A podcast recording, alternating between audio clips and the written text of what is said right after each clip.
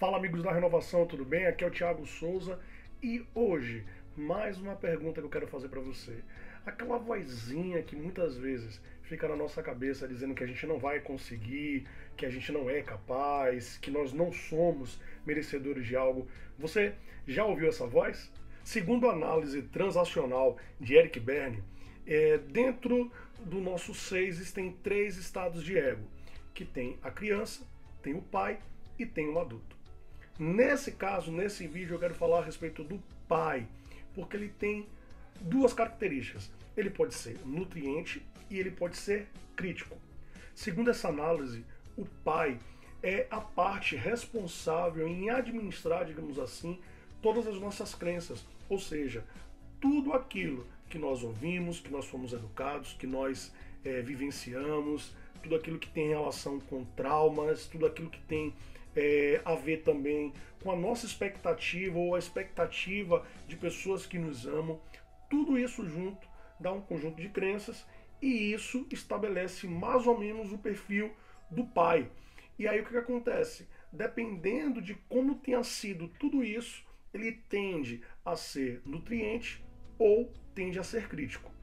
E infelizmente, muitas vezes, quem acaba dominando a maioria do tempo é o pai crítico. E o pai crítico é justamente essa vozinha que a gente ouve no nosso subconsciente dizendo que a gente não é capaz, que a gente não vai conseguir, de que é para que a gente tenha medo. Por quê? Porque na verdade essa vozinha ela está reproduzindo basicamente um script que foi escrito durante todo esse tempo.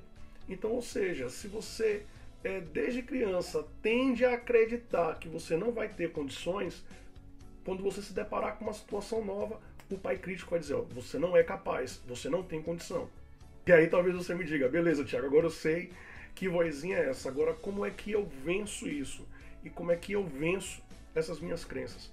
Claro que é um processo que demanda mais tempo, que demanda outros vídeos, mas de forma básica você tem que começar a alimentar ou começar a ouvir mais a sua parte do pai nutriente, que é justamente o pai que nutre boas expectativas, o pai ou a voz que nutre ah, o sentimento de que sim, você é capaz, de que você pode. Então, tudo que você faça que ajude nesse sentido, então, assistir os vídeos, ler livros, conversar com pessoas que acreditam em você, tudo isso acaba gerando, ou, digamos assim, escrevendo novos scripts, e isso pode ser é, interiorizado no seu subconsciente e aí você começa a calar um pouco mais a voz do pai crítico e começa a dar mais voz ao pai nutriente. Existem outras linhas é, que falam a respeito disso também. Talvez você já tenha ouvido sobre Self 1 e Self 2, que é a parte é, consciente, a parte inconsciente, a parte racional e a parte emocional. O fato é, sempre haverá essa guerra dentro da nossa cabeça entre uma parte que acredita que nós somos capazes e a outra parte que não acredita que nós somos capazes. A questão é a quem ou a que voz você vai dar ouvido. Espero que esse vídeo tenha feito algum sentido para você. Se sim, vou pedir para que você curta, para que você comente, me fale o que, é que você achou, manda algumas sugestões também, compartilha com seus amigos, se inscreve no meu canal no YouTube, canal da Renovação da Mente e no mais, nos vemos no próximo vídeo. Renove sua mente Grande abraço.